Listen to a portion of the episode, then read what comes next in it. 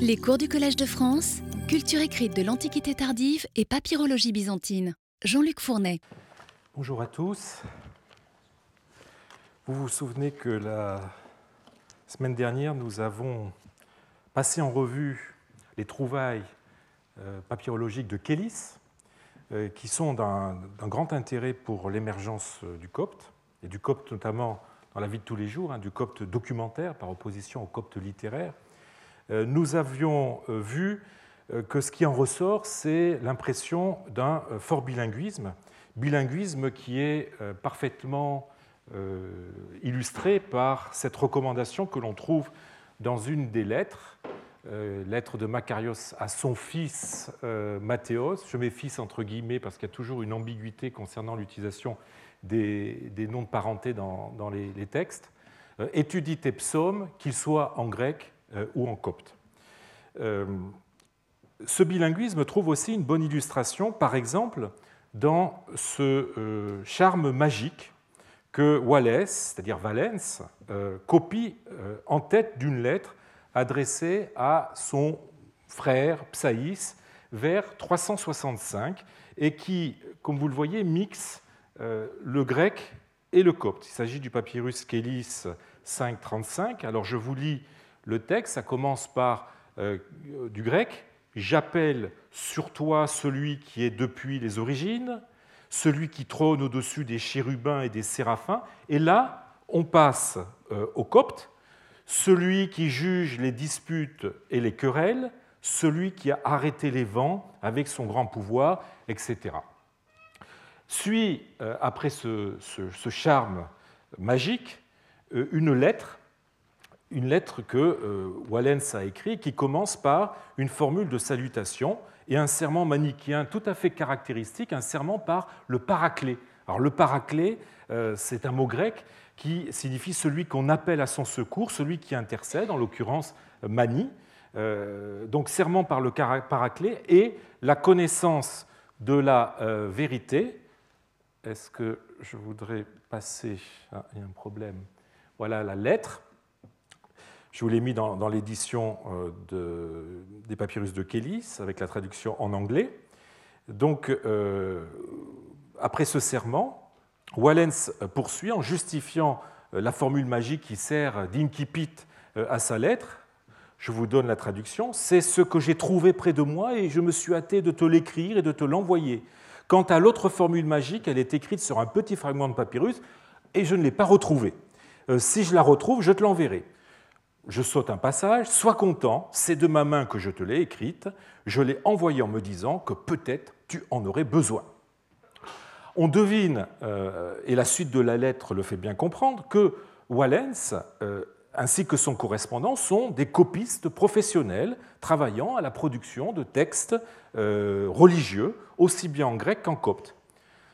Le mixage du grec et du copte est en soi très instructif du poids de la tradition grecque dans le domaine de la magie. Introduire ce charme par quelques lignes en grec que Wallens a dû trouver euh, quelque part, et d'ailleurs on en a des traces dans d'autres papyrus magiques, dans un autre papyrus magique, eh bien, introduire ce charme par euh, une partie en grec est une façon de reconnaître euh, l'autorité de cette tradition de la magie grecque et de donner, je dirais, plus d'efficacité à la formule magique qu'elle véhicule. D'autres textes magiques, notamment sous, forme d'amulettes, rédigés en grec, ont été retrouvés aussi euh, dans la maison 3 de Kélis. Hein, je vous renvoie à la publication Papyrus, euh, au premier volume des Papyrus de Kélis, numéro 82 à 88. Le rédacteur d'une autre lettre, dont le nom malheureusement est perdu, demande à son correspondant d'envoyer euh, une tablette pour son frère Ision, car, dit-il, il est devenu un hellénistes, autrement dit, quelqu'un qui lit et qui écrit le grec.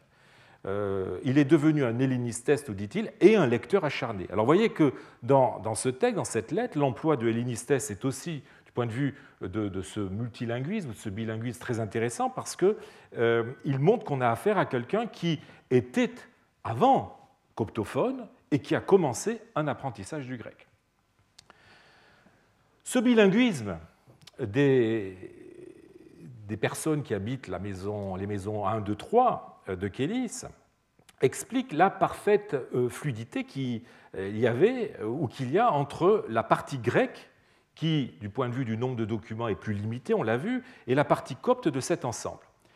Les mêmes personnages apparaissent dans les deux parties, dans les deux pans de, ces archives ou de ce dossier, soit comme rédacteur ou destinataire de lettres, soit juste sous la forme d'allusions, notamment dans les salutations. Euh, Roger Bagnall avait cru déceler des clivages linguistiques, disons, euh, à partir de l'onomastique. Hein. Je, cite son, je, cite, euh, je le cite hein, dans cet ouvrage qu'il a publié il y a quelques années, Everyday Writing in the Greco-Roman East. Pour risquer une généralisation, nous dit-il, je dirais que les individus portant des noms grecs ou romains qui n'ont rien de spécifiquement chrétien, il parle évidemment des textes de Kélis, euh, rien de spécifiquement chrétien, euh, apparaissent principalement dans les lettres coptes, soit comme rédacteurs, destinataires ou personnes mentionnées. Je pense là à des personnes nommées Pausanias, euh, Peisistratos, Arsenius, Héracléos et Capiton. Les noms qui apparaissent dans les deux groupes le plus clairement sont soit égyptiens, Philamon, Ammonios, Pamour, Pébos, Pacusis, Psentnoutes, Psaïs, ou chrétiens, Théognostos, euh, Timothéos, Andreas, Maria. En bref, il n'est pas légitime de penser que, dans leur forme écrite, le grec et le copte étaient totalement interchangeables dans les milieux qui ont produit les lettres de Kélis. Fin de citation. Alors, s'il est vrai euh, qu'il faut se garder de généraliser à l'ensemble de l'agglomération de Kélis le bilinguisme à l'œuvre dans euh, les maisons 1 euh, à 3, le clivage onomastique que Bagnal semble déceler, et qui, je dois dire, s'appuie principalement, enfin s'appuie sur la documentation qui était disponible jusqu'en 2011, ne me paraît pas tout à fait correct. Par exemple, Capiton.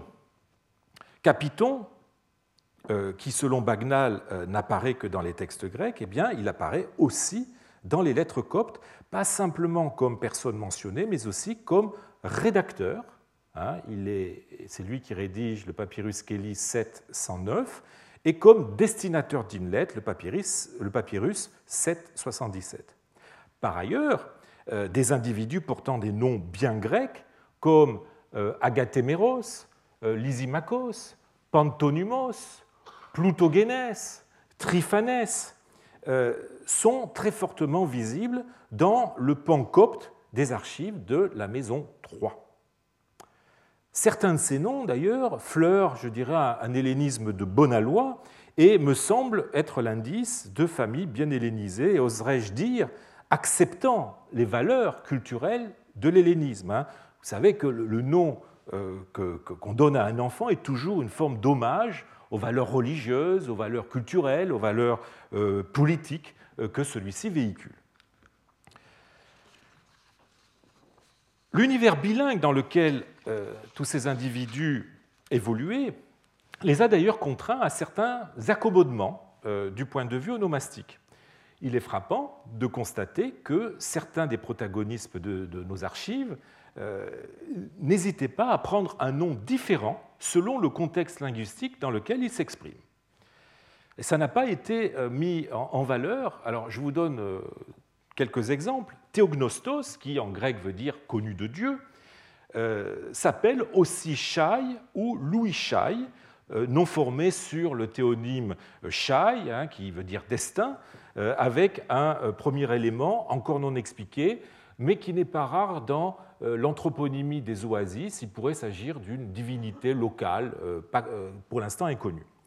Il est symptomatique que Philamon, dans une lettre qu'il envoie à Théognostos, c'est le papyrus Kélis 5, 7, pardon, 81, appelle son correspondant Théognostos dans l'adresse, qui est en grec, et Louis Chai dans le prescrit, qui est en copte. Un autre exemple, Plutogénès, qui en grec veut dire d'une ascendance riche, euh, s'appelle aussi Gena, ou bien Iena, ou bien Piena. Euh, les deux euh, premières formes, Gena ou Iena, en fait, sont à cette époque totalement homophones. Hein. Le, homophone, le gamma pouvait rendre le son UE, c'est ce qu'on appelle techniquement un glide palatal. vous en avez rencontré un exemple il n'y a pas très longtemps avec le nom de Payeus, vous vous souvenez de l'archive de Payeus, eh bien, selon, dans certaines lettres, son nom était orthographié Pagus. Et donc on voit que le gamma euh, le gamma euh, pouvait euh, remplacer le iota.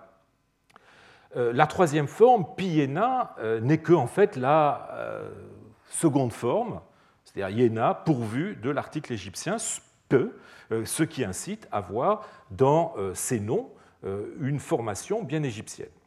On a émis d'autres hypothèses que je vous passe. Euh, on retrouve euh, la même distribution des noms selon la langue euh, employée. Par exemple, dans le, dans 790, eh bien, Psekès appelle son correspondant Plutogénès dans l'adresse grecque, ici, et il l'appelle Iéna dans l'introduction, dans le prescrit copte. Enfin, Tapolos qui est une formation un peu curieuse, euh, hybride, gréco-égyptienne, puisque vous avez le nom grec Apollos avec l'article féminin ta devant. Euh, Tapolos semble être euh, appelé ailleurs l'eau. On a pensé que ce nom était une forme tronquée d'Apollos, hein, tronquée du début et de la fin, mais on attendrait alors plutôt l'eau avec un oméga plutôt que l'eau avec un omicron, puisque euh, Apollos s'écrit avec un oméga. Euh, quoi qu'il en soit, le nom Lo n'est jamais attesté euh, dans les lettres grecques, pas plus que Tapolos dans les lettres coptes. On voyait qu'on a des correspondances, les personnes pouvaient avoir à leur disposition deux noms, un nom grec et un nom égyptien, qu'ils utilisent selon le contexte linguistique dans lequel ils s'expriment. On notera euh, enfin euh, la présence de quelques noms latins comme euh, Capito, Leporius, Valerius, Valens, Tiberius, qui traduisent un contact avec la culture latine, qu'éclaire peut-être un passage d'une lettre d'un certain Macarios, qui s'exprime ainsi Quant à Piéné, le grand maître, le laisse voyager avec lui de façon à ce qu'il apprenne le latin. Donc on voit qu'il y avait un enseignement du latin qui touchait ces cercles manichéens. Le grand maître, le grand maître en fait, c'est un personnage éminent de la hiérarchie manichéenne, amené à voyager probablement pour des raisons de prosélytisme et euh, d'organisation et de, diffusion de l'Église euh, manichéenne. Cette lettre euh, nous fait en tout cas entrevoir une communauté dont certains de ses membres sont ouverts sur l'extérieur, voyageant pour des affaires, comme nous le montrent beaucoup de lettres des, archives de Kélis, mais aussi pour des raisons liées, comme je le disais, à l'organisation et au développement de l'Église manichéenne, ouverture qui ne pouvait manquer évidemment de renforcer son bilinguisme et je dirais même son multilinguisme avec le latin. Le côté très, euh, très, atypique de ce groupe de manichéens, évidemment, nous oblige à ne pas généraliser les conclusions qu'on peut tirer euh, du, dossier qui les documente. Je me contenterai donc d'insister euh, sur le fait que le premier ensemble documentaire non monastique contenant du copte, c'est-à-dire les textes de Kélis, nous montre qu'au milieu du IVe siècle, le copte était désormais bien acclimaté dans la population euh, laïque et qu'il était employé couramment jusque dans les zones les plus excentrées du territoire égyptien, puisque nous sommes ici dans les oasis. Alors, malgré certaines spécificités euh, dialectales sur, lesquelles je n'insisterai pas, euh, ces textes sont écrits dans une forme de copte que les coptisants maintenant appellent L avec un astérisque. la langue des papyrus de Kilis témoigne euh, d'une grande homogénéité, signe d'un usage stable et standardisé, au moins, dans le milieu euh, kélite. Euh, elle n'est pas employée sous l'effet de la nécessité, on l'a vu, donc par des personnes ne pouvant s'exprimer en grec, puisque ces utilisateurs sont bilingues ou évoluent dans un milieu bilingue. la forme des lettres que ces gens écrivent porte la marque profonde de ce bilinguisme à travers une diplomatique, une structure quelque peu hybride, hein, faisant couler un contenu d'expression copte dans un moule grec auquel on se soumet aisément, auquel, duquel on, s'accommode avec une certaine facilité.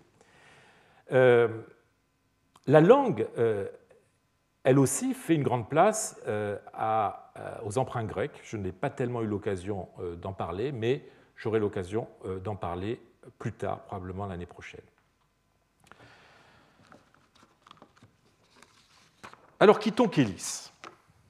Après les oasis, et les cercles, disons des cercles, des milieux non euh, directement monastiques, eh bien, le dernier ensemble euh, de textes du IVe siècle nous ramènera dans la vallée du Nil, encore que ce soit euh, sur ses marges, et vers une communauté ascétique, comme l'Égypte commence à en connaître à cette époque dans le sillage du grand Antoine. Il s'agit des archives de l'anachorète Appa Jean, 375 à peu près à 400, qui ont été découverts clandestinement à la fin du XIXe siècle et éparpillés entre plusieurs collections, notamment selon des critères de langue. Hein. On a déjà, on a déjà vu ce, problème pour un certain nombre euh, d'archives euh, bilingues euh, trouvées de façon clandestine. Donc, ensemble, qui, dans l'attente d'une édition qui regroupe tous ces textes et qui est annoncée par Malcolm Schott, euh, semble euh, se composer pour l'instant de 34 papyrus, tous des lettres, dont 14 en grec et 20 en copte, adressés pour la plupart par des moines, des clercs, des soldats, des fonctionnaires, des simples particuliers, à un certain Appa Jean, afin que celui-ci prie pour eux ou intercède en leur faveur auprès des autorités. Selon l'hypothèse très séduisante émise indépendamment par deux savants, euh, Peter van Minen en 1994 et Constantin Zuckerman en 1995, cet apageant euh, doit être très certainement identifié à un saint anachorète, Jean de Lycopolis, à qui l'on prêtait des dons de prophétie, au point même que l'empereur euh, l'aurait consulté, et dont la célébrité a attiré l'écrivain chrétien Pallade ou Palladus, euh, qui nous a laissé une relation de la visite qu'il lui a rendue hein, dans euh, l'histoire lausiaque, composée en 418-419. Alors, je vais vous donner juste le début de la notice qui consacre euh, à Jean de Lycopolis. Hein, il s'agit du chapitre 35 de l'histoire lausiaque. Il y eut un certain Jean dans la ville de Lyco. Alors Lyco, c'est une autre forme de Lycopolis. On voit se développer à l'époque euh, tardo-antique euh, des, formes courtes de toponymes. On laisse tomber le polis et on, préfère des formes qui se terminent juste par un oméga. Donc Lyco, euh, qui dans son enfance a pris le métier de charpentier. Il avait un frère teinturier. Plus tard, arrivé à 25 ans environ, il renonça au monde. Et ayant passé euh, cinq ans dans différents monastères, il se retira sur la montagne de Lyco, s'étant fait sur le sommet lui-même trois chambres voûtées, et y étant entré, il s'emmura. Or, une des voûtes était pour les besoins de la chair, une où il travaillait et mangeait, et l'autre où il faisait ses prières. Ayant passé trente années complètes enfermé et recevant par une fenêtre de celui qui l'assistait les choses nécessaires, il fut jugé digne du don de prédiction. Entre autres même, il envoya différentes prédictions au bienheureux empereur Théodose, et à propos du tyran Maxime, qu'après l'avoir vaincu, il s'en reviendra des Gaules. Et pareillement encore, il lui donna de bonnes nouvelles au sujet du tyran Eugène. Un renom considérable se répandit relativement à sa vertu. Voilà, c'est le tout début de la notice euh, de Palladus. Euh, Palladus lui-même euh, fit l'expérience du don de prophétie de Jean, comme il le raconte cette fois-ci à la fin de cette notice. Hein, je, vous lis le passage. Euh, donc il, raconte l'entrevue qu'il a eue avec Jean de Lycopolis. il me dit de nouveau, en faisant le gracieux, Veux-tu devenir évêque? Je lui dis ceci, je le suis. Et il me dit Où? Euh, je lui dis aux cuisines, aux caves, aux tables, aux vaisselles, je fais l'évêque là-dessus, et s'il m'arrive qu'il y a un petit peu de vin qui est grise, je le mets à part, mais euh, je bois le bon. Pareillement, je suis aussi l'évêque de la marmite, et s'il manque du sel ou des assaisonnements, je l'y mets et assaisonne, et alors je le mange. Tel est mon épiscopat, car c'est la gourmandise qui m'a ordonné. Alors, euh, Jean sourit et lui répond, quitte les plaisanteries, tu as à être ordonné évêque, à peiner beaucoup et à être affligé. Par conséquent, si tu fuis les afflictions, ne sors pas du désert, car dans le désert, personne ne peut t'ordonner évêque. Fin de euh, la parole euh, euh, de, la réponse de Jean. Et Palade continue, m'étant alors séparé de lui, je m'en allais au désert, dans mon endroit habituel, et je racontais ces choses mêmes aux bienheureux pères, lesquels, après deux mois ayant navigué, s'en allèrent et le rencontrèrent. Or moi, j'oubliais ces paroles.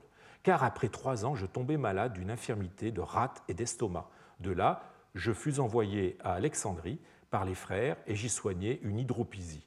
D'Alexandrie, vous savez, c'est une ville réputée pour ses médecins et sa médecine. D'Alexandrie, euh, les médecins, à cause de l'air, me conseillèrent de me rendre dans la Palestine, car elle a l'air léger en rapport avec notre tempérament de Palestine, je gagnais la Bithynie, et là, je ne sais comment, soit par empressement des humains, soit par euh, la bonne volonté du plus puissant, Dieu le saurait, je fus jugé digne de l'ordination sur moi. Devint évêque, on lui proposa d'être évêque. Je m'étais mêlé aux, conjonctures relatives aux bienheureux gens, et pendant onze mois, caché dans une cellule ténébreuse, je me souvins de ce bienheureux parce qu'il m'avait prédit ce que j'ai subi. Voilà le, récit que donne, euh, ou une partie du récit que donne euh, Palladius de son entrevue avec euh, Jean de Lycopolis. Jean est aussi connu par une autre source littéraire. Le moine anonyme qui, à l'instigation de la communauté du Mont des Oliviers, entreprend son enquête sur les moines d'Égypte, a aussi rencontré Jean de Lycopolis en 394 et nous a laissé un récit de cette visite qui commence ainsi. Nous avons vu sur le territoire de Lyco en Thébaïde le grand et bienheureux Jean, homme vraiment saint et vertueux, qui par ses opérations se montra manifestement à tous doué du don de prophétie. Alors, il est à signaler aussi que Jean euh, a laissé une trace dans le synaxaire arabe, c'est-à-dire ce calendrier euh, des fêtes coptes qui nous est parvenu par une version arabe, et euh, synaxaire qui conserve son souvenir à la date du 21 Hathor, c'est-à-dire le 17 novembre. En bref, c'est une figure illustre qui contribua à la renommée de cette thébaïde des anachorètes qui commençait à attirer les pieux visiteurs de l'ensemble du monde méditerranéen. Et nous avons la chance de pouvoir euh, la saisir à travers euh, de véritables documents contemporains sur papyrus. C'est un des rares cas où euh, les sources littéraires recoupent les sources documentaires. Alors, les papyrus que nous avons ne contiennent pas de données topographiques précises, mais malgré tout, Constantin Zuckerman, suivant l'avis de, Stéphane Thiem, hein, qui a écrit un, très utile répertoire toponymique euh, de l'Égypte chrétienne à l'époque arabe, euh, a proposé d'identifier euh, la cellule, la lore d'Apajan, avec le monastère situé à Der el Azam, près de Lycopolis. Et là, je vous montre, ce, monastère a été fouillé à la fin du XIXe siècle, et je vous montre le plan établi par euh, Effendi Shaban de ce monastère. Et dans ces fouilles, on a découvert une jarre euh, mentionnant à la ligne 9 euh, le monastère d'Apajan, ce qui a permis d'identifier ces ruines avec le, monastère d'Apajan, qui par ailleurs est connu par d'autres sources. Donc vous voyez, monastérion, NT, Apa, Johannes, abrégé. Donc le monastère d'Apajan. les expéditeurs des lettres qui nous sont parvenus euh, sont extérieurs à, la, lore de l'anachorète et appartiennent potentiellement à tous les milieux euh, de la société. Contrairement à ceux des archives du monastère d'Ator, vous vous souvenez, ou ceux des maisons 1 à 3 de Kélis, eh euh, ces personnes sont socialement très variées, tant la renommée d'Apajan attirait de solliciteurs de partout. Et je dirais que c'est là que réside euh, un des intérêts de ce dossier, pour autant qu'il permet euh, d'éclairer l'emploi du copte pour la première fois à une échelle plus large et non euh, restreinte à un seul milieu socioculturel. Il est pourtant à regretter que quand le, nom des rédacteurs est préservé, eh ceux-ci ne donnent pas toujours leur qualité. Euh, leur nom de métier. Euh, bon. il n'est donc pas toujours facile de justifier le choix euh, de la langue en termes, je dirais, d'éducation ou d'appartenance sociale. On peut cependant, je crois, arriver à certaines conclusions positives. On notera tout d'abord que le nombre des lettres coptes est supérieur à celui des lettres grecques, tout comme avec les papyrus de Kélis. Vous vous souvenez, certes, dans une proportion euh, moindre, mais il faut avoir à l'esprit que le périmètre exact euh, des archives d'Apajan n'est pas encore bien fixé. Il est, il est à peu près sûr qu'il existe d'autres lettres dans d'autres collections qui n'ont pas été identifiées comme relevant de cet ensemble. Donc, vous voyez, euh, plus de lettres coptes que de lettres grecques, et donc l'ascension du copte hein, dans le domaine épistolaire se trouve confirmée. Euh, si nous avions quelques présomptions que les protagonistes des archives monastiques que nous avons étudiées les semaines précédentes euh, devaient euh, connaître le grec, eh bien nous sommes en mesure, avec Apajan, d'affirmer le contraire. Celui-ci porte un nom, alors précédé du titre d'origine hébraïque Appa, hein, qui veut dire père, qui est porté par des personnages qui jouissent d'un certain prestige religieux, d'une certaine aura religieuse, il porte donc euh, euh, un nom néo-testamentaire, Jean, qui à cette époque était utilisé aussi bien par des Grecs que par des Égyptiens et qui n'est donc nullement euh, discriminant pour déterminer le profil ethnique de celui qui le porte. Mais ce dernier, ce profil, est garanti par un texte de ces archives. Il s'agit du papyrus qui vient de la collection Amherst, volume 2 numéro 145, euh, une lettre grecque qu'adresse le même Apajan à un certain Paul. Or, euh, la formule de salutation finale de cette lettre, des lignes 27 à 31, est en copte. Hein, je vous donne la traduction. Euh, je te salue, mon frère Paul, ainsi que toute ta maisonnée dans le Seigneur. Donc la lettre est en grec, la formule finale en copte, indiquant par là même qu'Apajan s'est contenté de dicter en copte le message qui fut traduit euh, par une tierce personne en grec et euh, mis euh, par écrit.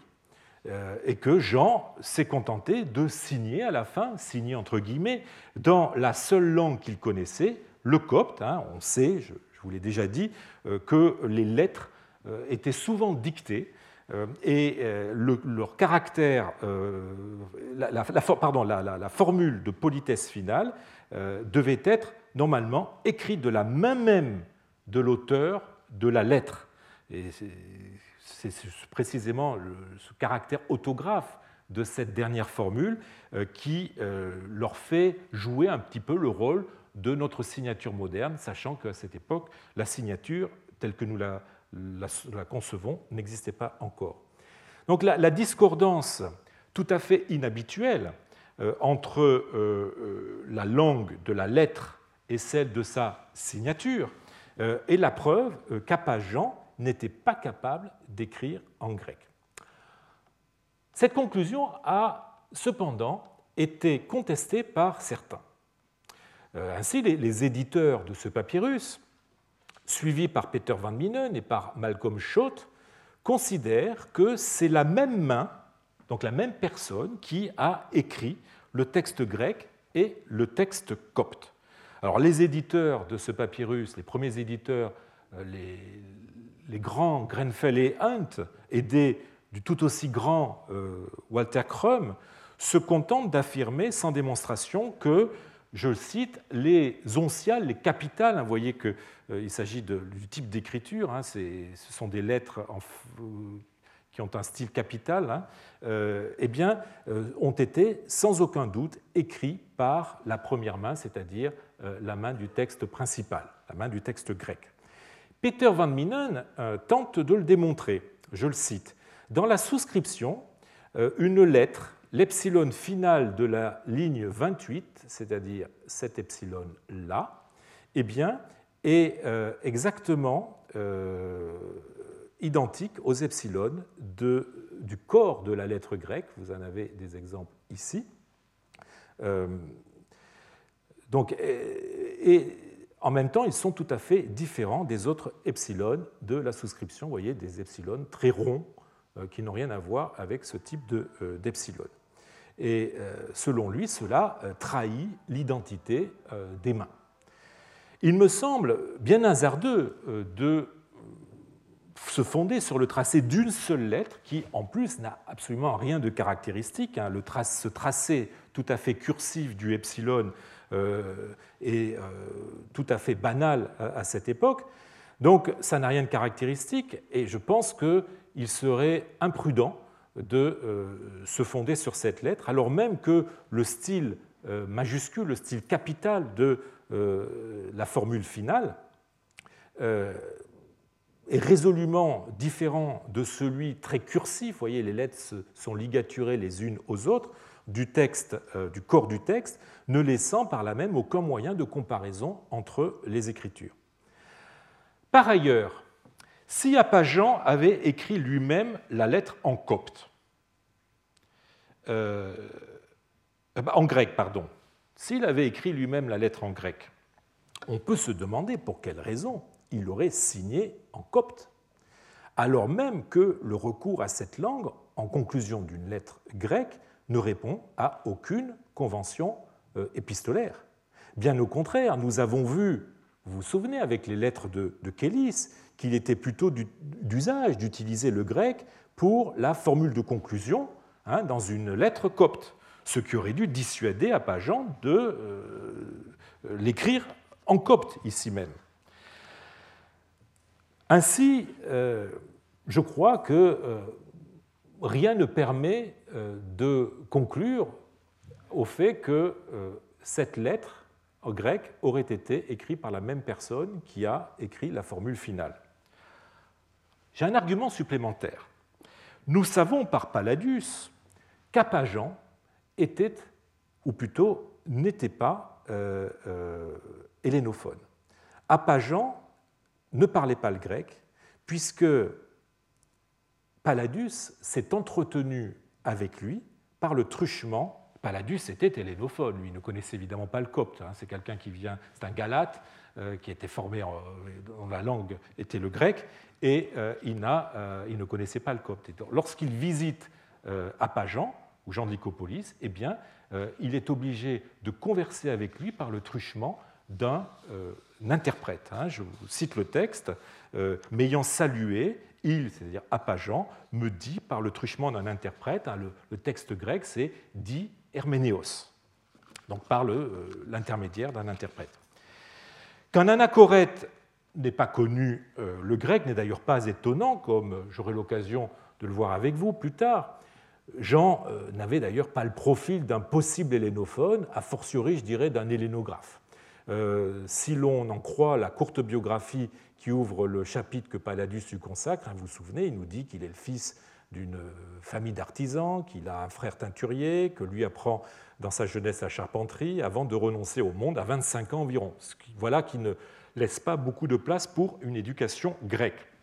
En bref, euh, il n'y a, je crois, aucune raison de douter que l'emploi qu'Apajan fait du copte dans la lettre qu'il écrit à Paul ne s'explique par euh, son euh, incapacité à le faire en grec. On peut alors se poser la question de savoir pourquoi il n'a pas écrit euh, cette euh, lettre en copte, puisqu'il était copte et qu'il signe en copte. Pourquoi s'est-il senti obligé de la faire traduire en grec? Eh bien, la réponse réside dans euh, la qualité de son destinataire, un personnage de haut rang, très probablement impliqué dans l'administration, comme nous l'indique son contenu. Voici la lettre, hein, je vous en lis la traduction. Paul, notre bien-aimé frère, est béni en Dieu. Je veux être jugé digne de toujours écrire des lettres à ta piété et de m'adresser sans cesse à ton inégalable bonté, sans être pour autant important, importun à ton honorable personne, en quelque sujet que ce soit. Mais la connaissance de la familiarité qui est la nôtre, ceci rien d'autre, en incite beaucoup qui savent les dispositions que tu as envers moi à venir chercher de l'aide auprès de moi et à me pousser à supplier ta noble personne afin qu'elle n'oublie pas le cas de Macaire. Et là, il commence à euh, introduire le cas d'une personne qui voudrait recommander. Euh, ce que tu auras donné te sera en effet rendu en abondance. Sache que j'ai été attristé, que tu t'en ailles sans raison, si ce n'est par obligation, mais je me suis réjoui d'apprendre que le praepositus, donc là il s'agit d'un fonctionnaire ou d'un militaire, euh, que, le par le praepositus, que tu reviendras vite vers nous. Irax, qui t'apporte ma lettre, daigne lui venir en aide autant qu'il t'est possible, ou qu'il est possible à ton honorable personne. Donc là encore, il recommande une deuxième personne. Euh, euh, je salue ta disposition. C'est un titre que l'on voit assez fréquemment à, cette époque, hein, à une époque où on aime beaucoup euh, ce type de formule honorifique. Donc je salue ta disposition et tout ce qui lui, est le plus cher. Bon, suivent ensuite les salutations d'un certain Papnoutès qui a écrit de, sa main et la formule de salutation finale en copte dont j'ai parlé tout à l'heure. Donc vous voyez, en fait, Paul est un haut dignitaire, en fait. Un haut dignitaire auquel Apajan a recours pour résoudre certains des cas qu'on vient lui soumettre. Euh, donc il profite de l'occasion pour euh, lui rappeler le cas de Macaire, pour lui recommander celui qui, vient, qui apporte la lettre, Hierax. Il lui a sûrement demandé d'apporter lui-même la lettre pour pouvoir euh, approcher ce, ce, dignitaire.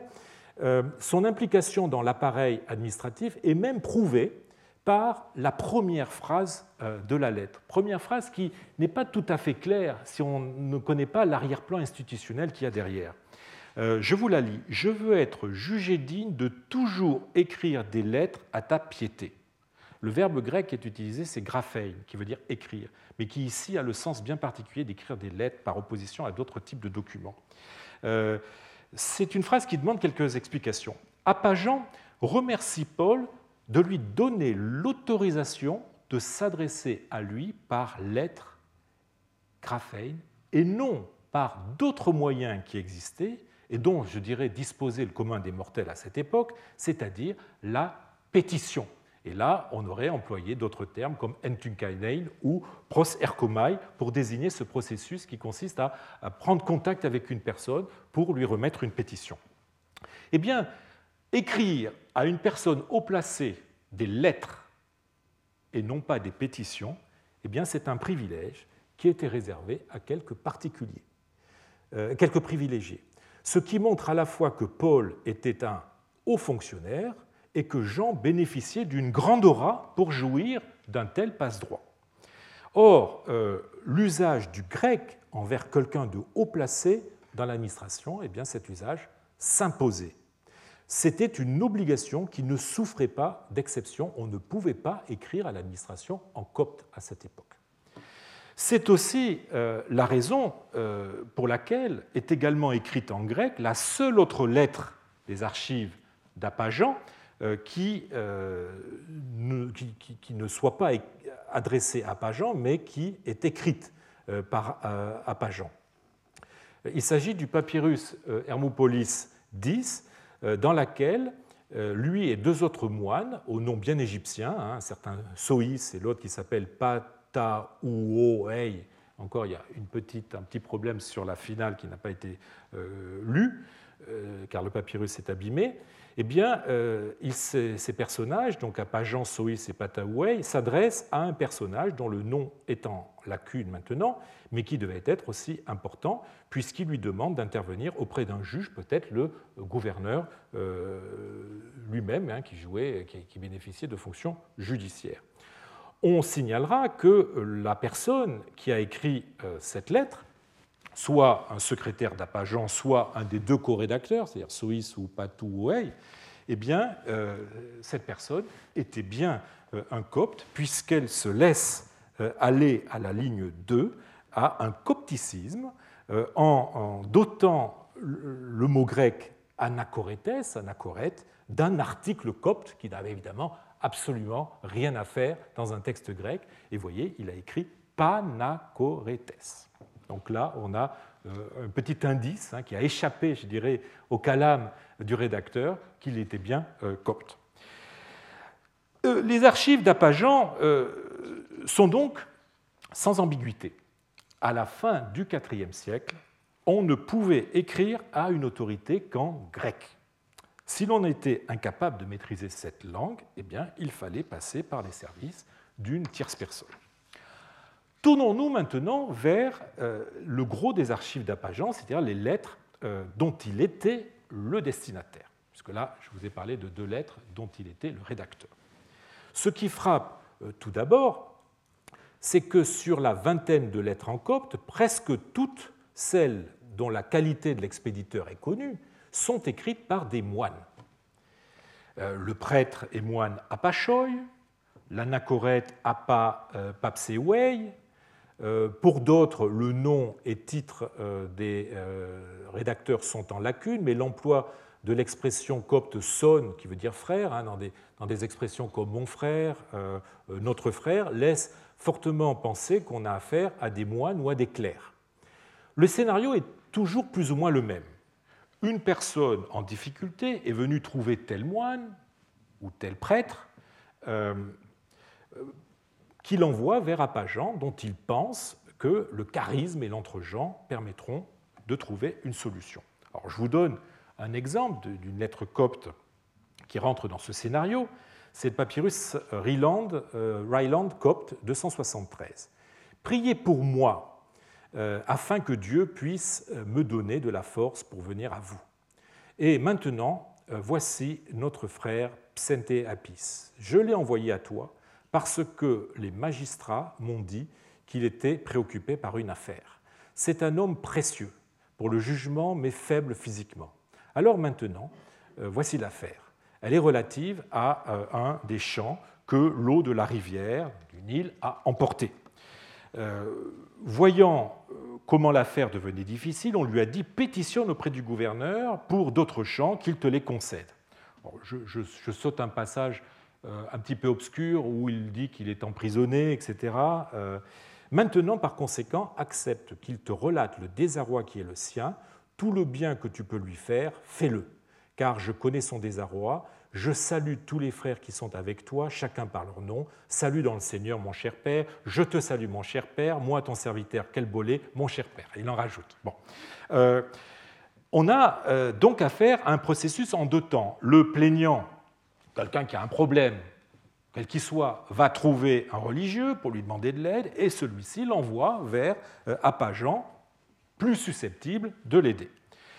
Les autres lettres coptes euh,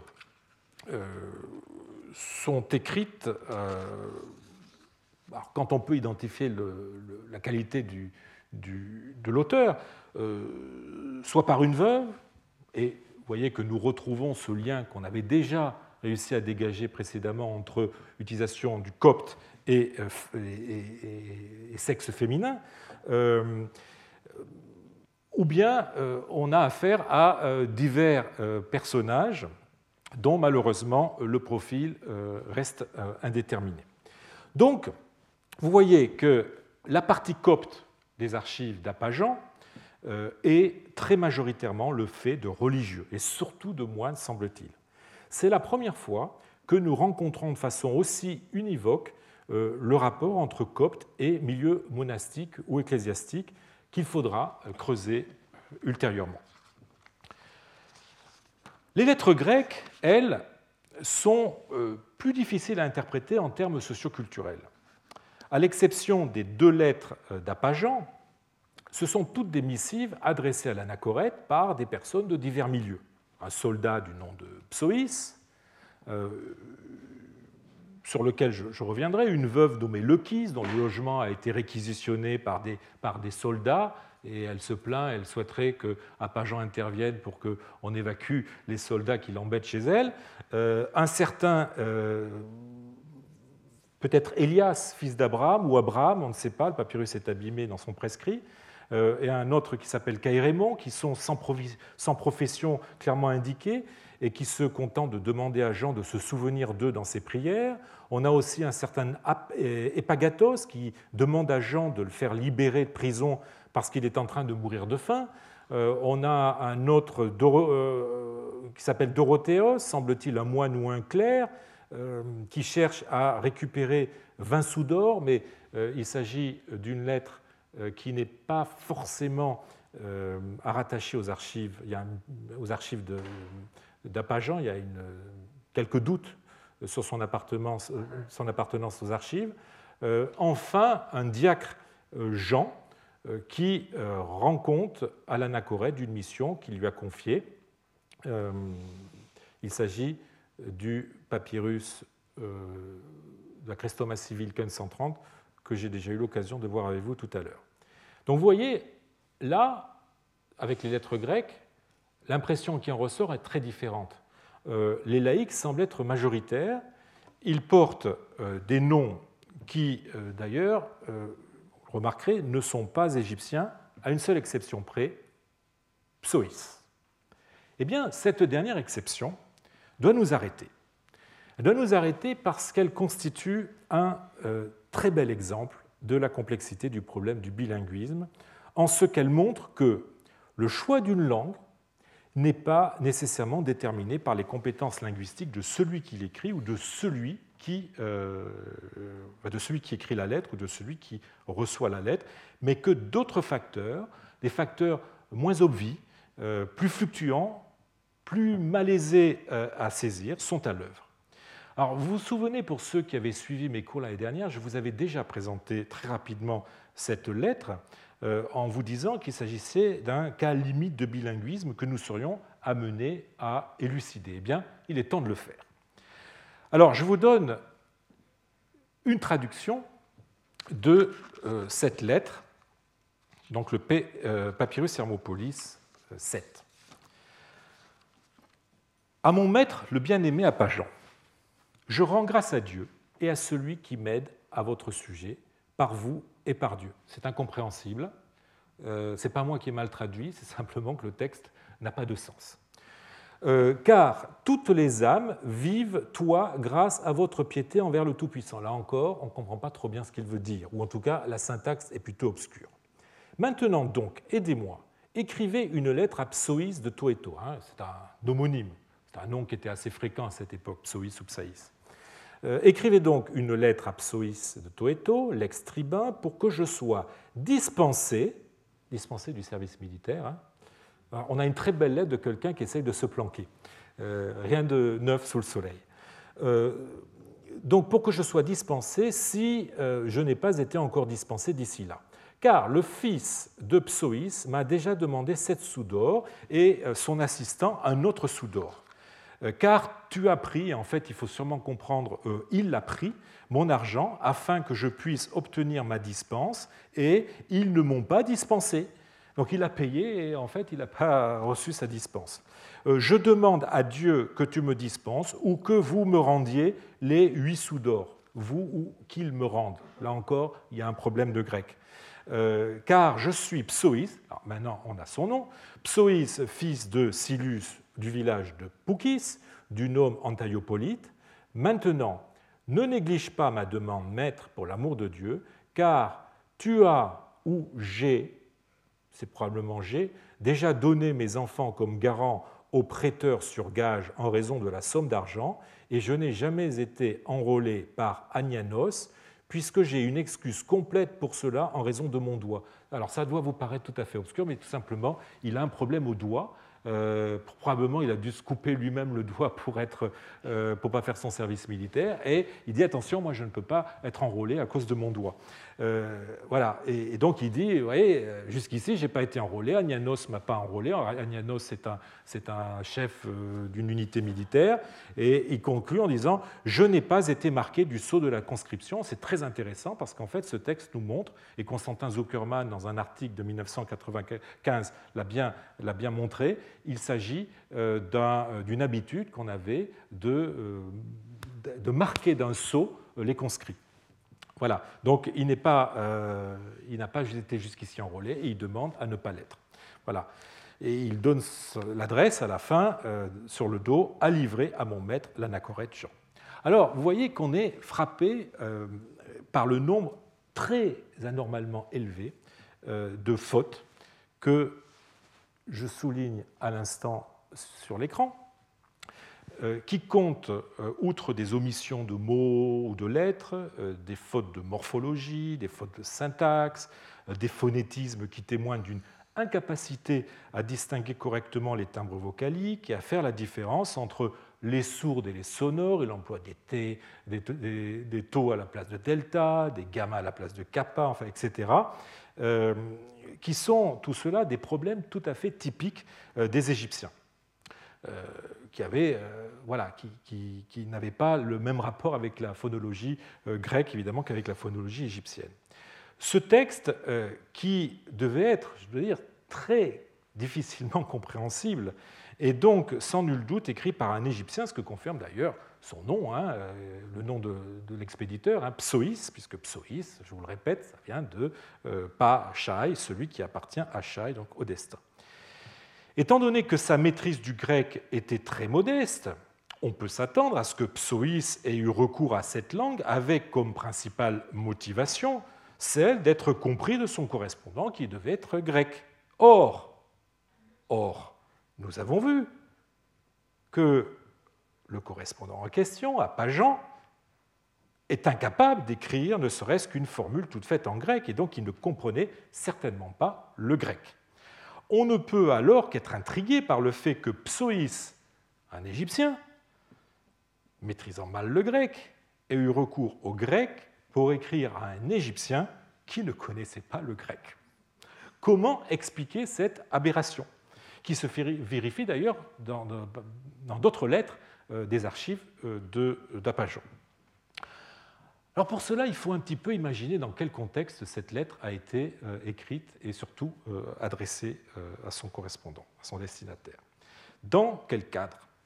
Apajan, dont le profil nous est connu par les deux, œuvres, les deux œuvres géographiques dont je vous ai parlé tout à l'heure, l'histoire lausiaque de Palladus, l'enquête sur les moines d'Égypte, Apajan était ce qu'on appelle maintenant un hooliman, un saint homme, dont la sainteté, et le don de prophétie, connu de l'empereur lui-même, Constantinople, attirait de très loin euh, des foules de pèlerins et de quémandeurs de toutes sortes.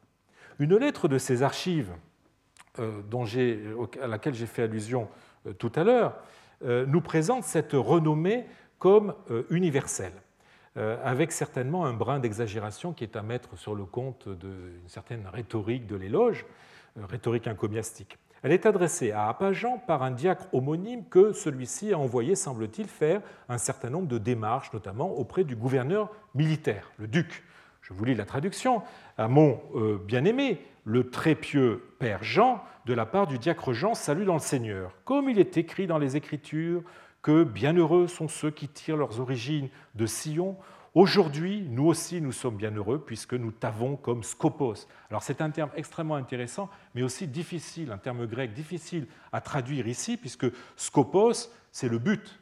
Euh, là, nous t'avons comme, nous, comme, but, c'est un petit peu, un petit peu euh, bizarre.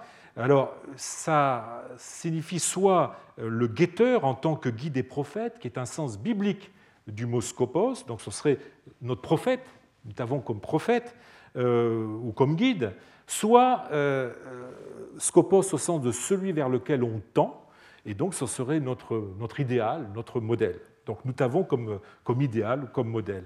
Et comme très excellent père. Ta renommée de bon père a fait en effet le tour du monde entier.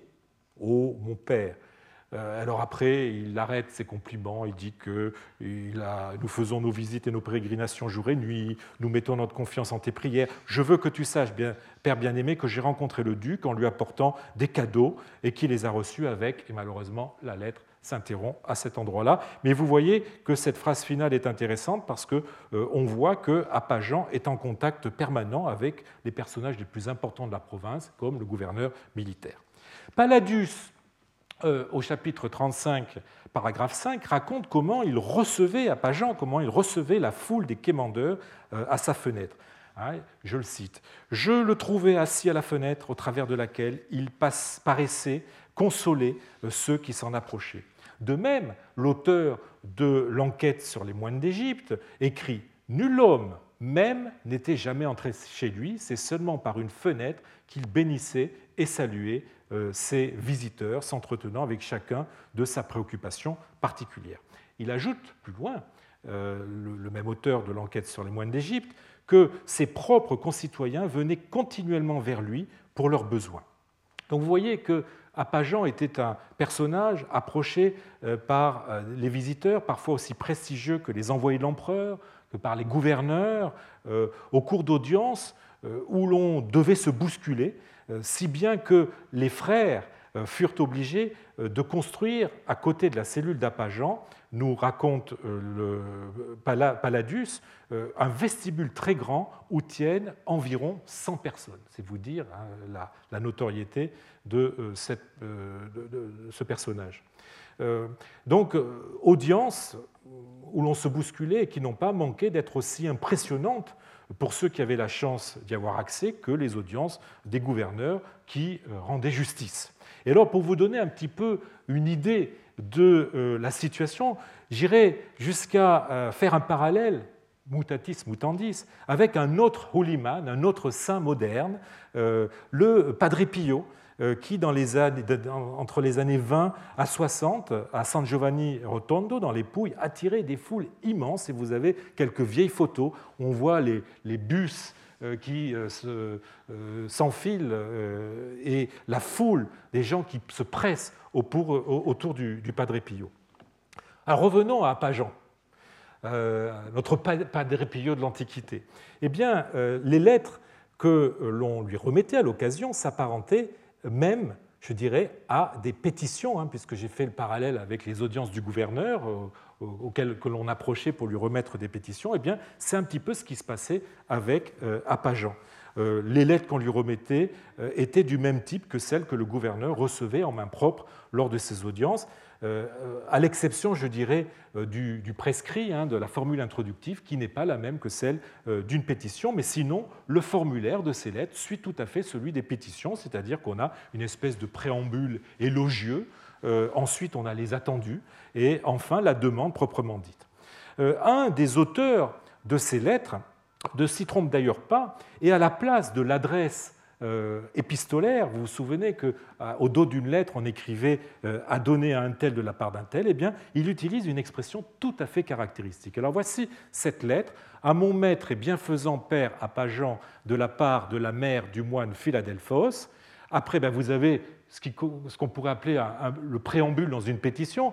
Après la Providence, tu prends pitié et sauves tous ceux qui viennent trouver refuge auprès de toi. Prends pitié de moi aussi, euh, prends pitié de moi aussi en considération de mon fils moine. Après, vous avez les attendus. Euh, en effet, Théognostos, l'exactor, c'est-à-dire le percepteur, a, et là il nous manque un verbe, aussi bien moi qui suis veuve que mes enfants orphelins. Et ensuite, vous deviez avoir la demande qui malheureusement est en lacune. Et que voit-on sur le verso de ce papyrus, eh bien quelque chose de tout à fait inhabituel. Euh, au lieu d'avoir cette formule dont je vous parlais tout à l'heure, à un tel de la part d'un tel, eh bien nous avons euh, requête paraclésis de la mère du moine Philadelphos. Or, euh, ce type de formule qui résume en fait le contenu d'un document que l'on mettait au dos de ce document est tout à fait caractéristique de ces formules que l'on inscrivait euh, au dos des documents juridiques ou administratifs et qui en résument euh, la teneur. Et le mot qui est utilisé paraclésis, eh bien, ce mot euh, signifie tout simplement une pétition. On a là donc un indice que cette demande épistolaire, comme toutes celles reçues par Apajan, étaient apparentées à des pétitions et que les personnes qui en appelaient à l'anachorète devaient se sentir un petit peu prises dans un processus similaire à celui d'une remise de pétition devant l'autorité, devant un gouverneur. Dans de telles conditions, euh, on ne, on, ne, peut que comprendre que Psoïs, très impressionné, euh, ait voulu être à la hauteur des circonstances en écrivant sa requête en grec. Le grec, par ailleurs langue de l'administration et de l'Église, semblait s'imposer à lui pour la pétition qu'il allait remettre au saint homme, d'autant que le copte n'était pas, je le répète, utilisé à cette époque euh, euh, dans des contextes, disons, officiels euh, et n'était confiné qu'à la correspondance privée de nature informelle.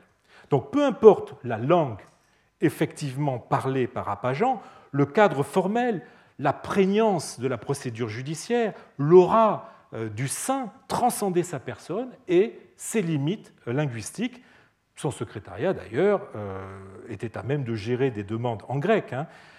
En un mot, nous sommes dans une situation typique de diglossie. Et je prends euh, le terme dans son sens étendu, donc à la coexistence de langues qui ne sont pas nécessairement apparentées et qui acquièrent des fonctions diverses euh, à l'intérieur d'une société donnée. Donc le grec, comme vous le voyez, joue le rôle de ce que dans la terminologie de la sociolinguistique anglaise, on appelle le high language, c'est-à-dire la variété haute, c'est-à-dire la, langue de prestige, face au low language, c'est-à-dire la variété basse, la, la, langue dénuée de prestige, qui est en l'occurrence le copte. Pour toute euh, démarche sortant de l'ordinaire, impliquant un certain formalisme, donc on sera tenté de privilégier le premier dans la mesure de ses possibilités. Donc on voit donc vous voyez que euh, les clivages linguistiques ne correspondent pas nécessairement aux clivages ethniques, euh, qui eux-mêmes sont assez vacillants à cette époque, mais euh, qui sont aussi déterminés par les domaines de spécialisation que chacune des langues peut avoir dans la société et qui leur confèrent à chacune un, un ethos, une couleur, une connotation qui suffit bien des fois à expliquer qu'on est privilégié l'une plutôt que l'autre. Alors, s'achève maintenant euh, de cette façon le parcours auquel je vous ai euh, invité hein, à travers les premiers ensembles des euh, documents écrits en copte. Leur examen détaillé nous a permis d'observer de plus près les premiers utilisateurs du copte et nous met maintenant en mesure de tirer quelques grandes conclusions sur l'émergence du copte et la place que cette langue a occupé à côté du grec. C'est ce que nous commencerons à faire euh, euh, la semaine prochaine et nous verrons que la synthèse que nous serons amenés euh, à faire à partir des sources que nous avons examinées les semaines précédentes eh bien, nous réservera quelques surprises en nous obligeant à nous départir de certains préjugés. Je vous remercie. Retrouvez tous les contenus du Collège de France sur www.colège-2-france.fr.